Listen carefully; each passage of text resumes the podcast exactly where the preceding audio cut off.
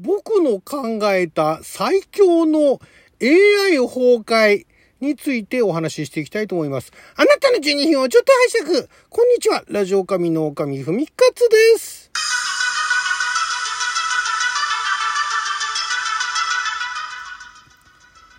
えー、映画トークの番外編でございます。先日もあの映画トークでね、えー、2020年に公開された日本のオリジナル SF 映画 AI 崩壊についての感想トークをお届けしましたけれども、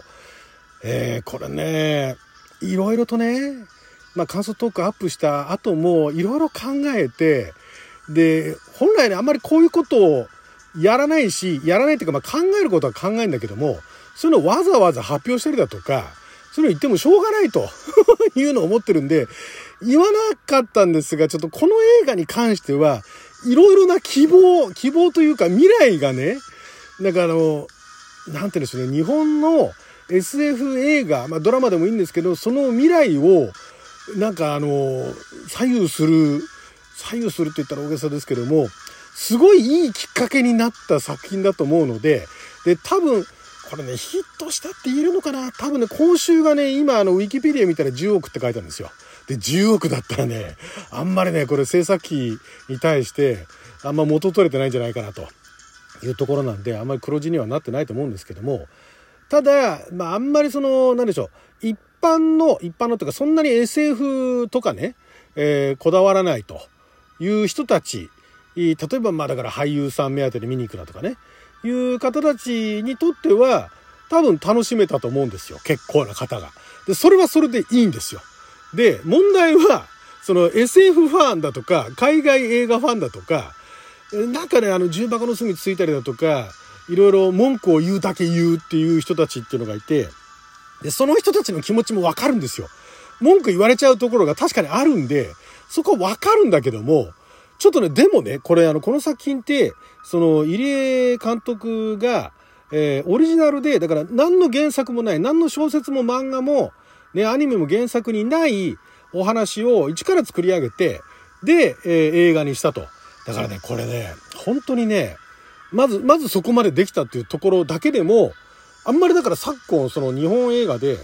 えー、SF でですよ。普通のドラマ、ヒューマンドラマだったらあるかもしれないですけど、あとあのドキュメンタリーだとかね、いうのはあるかもしれないですけども、そうじゃないもので、実写の映画で、なかなかここまでやるっていう人ってそういないんですよ。もう人って言っちゃいますけども、団体でもいいですけど、そういうのってそうないんですよ。なぜなら当たらないからなんですよね。単純に言っちゃえば。当たらないし、予算がそんなに避けないし、で、なんだかんだ言って、日本のその邦画ってすごいなと思うのは、アニメにしても、あと他のヒットしてる、ね、あの、お金がかかってるっていう作品に関しても、アメリカとか、他のヨーロッパとかの映画作品に、まあ、低予算レベルだったら別ですけども、普通のその日本にやってくるような映画に比べて、全然お金かかってないんですよ。お金かかってないって言い方すると、なんかすごいあの、なんて言うんでしょうね、B 級映画だとか C 級映画みたいなイメージ取られるかもしれないですけど、そうじゃないんですよ。頑張ってお金かき集めてるんですよ、みんな。集めてんだけれども、集まらないんですよ。そこまでお金出せないっていうね、いうところが、単純に言っちゃえばね、あって、えー、ハリウッド並みの予算っていうのは、まあ少なくとも日本では、もう考えられないですね。だから、まあネットフリックスみたいなね、ところで、日本のそのスタッフとかが、やって、作れるっていうのは、とてもまあ、それはそれで一つね、あの、日本のその邦画の、えー、まあ SF だけじゃないですけども、そういう邦画界にね、とっての一つのあの、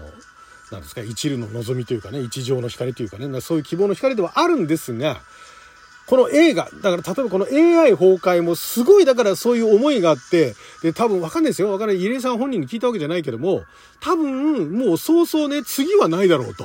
で、だから、ね、あの、やりたいことをやると。自分が作りたかったものを作るっていうのがあるんじゃないかなと思うんですよ。この、この AI 崩壊に関しては。全然聞いてないですよ。インタビューとかも見てないし、わかんないですけど、その映画の端々から見えるところで、もうこれ絶対ね、もうこれ、こんなのなかなか作らせてもらわないから、今なんかいろいろチャンスがあって予算が集まった、人が集まった、ね、いろいろ作ってくれる人が参加してくれたみたいな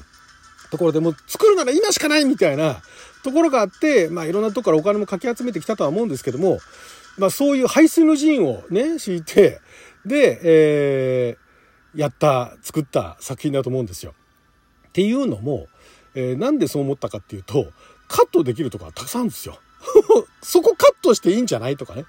もう一つのワンカットあたり、この前あの感想紹介したサイレント東京もそうですけど、まあだからサイレント東京の場合は、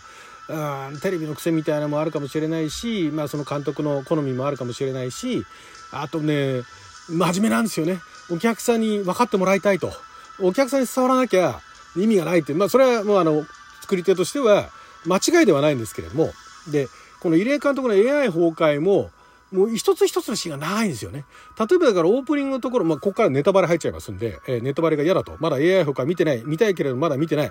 えー、っていう方で、ネタバレ嫌だっていう方は、もうここから先は聞かないでいただきたいですけども、見てからね、見てから聞いていただきたいんですけども、あの、例えばオープニングのところで、えー、2010何年ぐらいからスタートして、で、2030年になるまでですよね。で、そこのところで、えー、すごい細かい、あの、時間、2027年とか2028年とかって何かが起こっててみたいなところをあのオープニングのところで見せる。そこはまあ上等手段でいいんですよ。でこの10年とかなんかの間に何があったのかと。で AI どこまで進化したのかって。長い。あそこまで見せなくて分かる。もう突発的なことポンポンポンってやるだけで分かるあそこもギュッてもう絞っちゃっていいんじゃないともういつになったら始まるんだこの作品っていうねいうところがやっぱりなんだかんだ言いながら日本でヒットしてる映画と海外でヒットしてる映画含めて、そこが今まずあのお客さんに見てもらえる一つのトリガーなんですよね。で、そういうのがだんだん増えてきたら、あの、オープニングがゆったりしたのやってもいいですよ。今まだその時期じゃないんですよ。で、そんなことをね、ちょっとこの一視聴者が、一観客が言うのもおこがましい話ですけども、AI 崩壊はちょっと変えるだけで、もっと良くなったっていうね、それは見てる側から言うのは本当卑怯なんですけれども、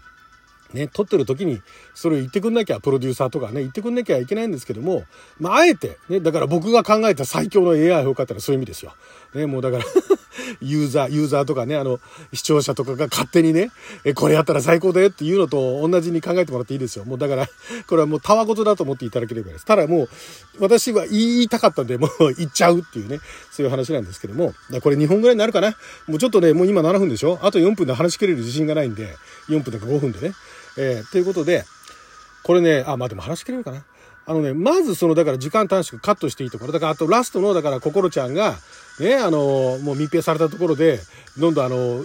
酸素も薄くなってって、ね、あの、気温も下げられちゃってってっていうところで、ね、あの、なんとかコンピューターに、その、読み込ませるっていうレンジから通して読み込ませるみたいなアイデアは別にいいんですけども、ああいうアイデアって他にもあったからいいんですけども、で、実際にできる話なんですよ、あのね。実際できるっていうところから、あの、多分検証してるから、で、だからそこの時間をね、リアルにやらなくていいんですよ。真面目になんかね、あの、そこのところカットして都合よくやるのは、エンタメとしてね、あの、本意ではないみたいなところが多分あるんですよね。だからそこたっぷりやってんだなっていうね。そこはわかる。そこはすごい真面目なのはわかるし、それは正しい。ある意味正しいんだけども、そこを、同じ時間かけんだったら、それまで、ね、やり方としてはそこまでね、いろんな人が携わってきました。いろんな人がいろんなことやってましたっていうところの、その今の表情っていうのをカットバック、カットバックっていうか、まあ、カット割りでポンポンポンポン入れていけば、その長い時間ね、まとまるんですよ。収まるんですよ、そこの見せ方で。で、それには、その、それをするためには、脇のキャラクターっていうのをもう少し、もう少し深掘りするだとか、だからドラマだったらね、ドラマで、まあ、あの、さすがに24みたいな、24話なんて今なかなか日本のドラマ作るの難しいですから、あの、1回でね。2シーズンに分けてだったら別だけれども、1シーズン、2シーズンっていうか、1年でね、その一気にそれをやるっていうのは今はもう難しいから、作れてね、10、12、3話、4話じゃないですか。だったらまあ、それね、あの、1話につき、もうあの、2時間分のね、で、それを24と同じようにやっちゃう。カッキン、カッキンってやるともう24のパクリだって言われるから、スタート何時何時 PM から始まって、もうすごい中途半端な時間でいいんですよ。で、9時3分とかね、いうところが始まって、で、終わり際のところに11時5分みたいなね、いうところにやって、な、それを例えばテレビのね、あの、天気予報かなんか合わせて、11時5分、もう11時5分そういうのやってないか、8時23分みたいなね、そういうのをなんか、チラチラと入れるっていうね、わざわざテレポン出さないで、その、あるシーンのところに時計かなんか映しといて、で、それを見せるみたいなね、さらっとやってくっていうっていうので、12話とか、もっと凝縮して、イギリスとかヨーロッパみたいに、ワンシーズン4話みたいな形でまとめると。だから、えっと、24時間で全部解決するっていう話にして、で、えー、6時間分を1話でやるっていうね。で、そういうのを、あの、時間で見せていくっていうところでやってって、もう少しその脇のキャラクターっていうのを深掘りしてってやっていけば、最後の心ちゃんのところでいろんな人の、ね、その、その今、いる時のその人の顔っていうのをカットバックで入れて、時間を持たすことができるわけですよ。そういうのができなかったから、もうお父さんと、その周りのスタッフと、で、お兄ちゃんも、お兄ちゃんってか、あの、弟は死んでるし、ね、あの、あの、お母さんも死んでるし、あとはもうだから、ココロちゃんだけなわけじゃないですか。ココロちゃんと主人公と周りのスタッフみたいな感じで、それでね、時間持たせる方が難しいんで、で、ドラマでやるんだったら、まあ、そこら辺のところもできるのかなってからね、AI 崩壊、ドラマでやった方が良かったかもなって思うんですけど、日本のドラマの場合はもっと予算が取れないから、あれはできないだろうなっていうのがあったのと、あと AI を非常に真面目に、今の、いわゆる前もお話しましたけども、あの、昔考えられていた人工知能ではなく、今のディープラーニング系の、えー、いわゆるだからなんだ、あの、機械、機械演算というか、その、計算のね、化け物みたいなところでの進化としての AI っていうところをかたくなにちゃんと守ってるんですよね。そこが本当にあのね、あ、もうちゃんと分かっててやってんだなと。だから、ね、そういうの分かんない人がやると、最後のね、そのコンピューターのあのルームの中にいる望みが、お母さんの亡霊みたいなのが出てきて、お母さんの声とかが娘に届いたりするんですけど、そういうことやらないの本当に良かったんですよ。良かったんだけど、そういうことがね、だからやりたくないわけですよね。そういうところにしたくないみたいなね。そういうファンタジーにしたくないっていうのはすっごいよくわかんない。なんだけども、だったら、うん、足りないんですよね。やっぱりもうこれ、ワントークじゃ足りないんで、もう、もう一トークお話しします。はい、ということで、まず12分間の記者のお時間いただきありがとうございました。それじゃあまた。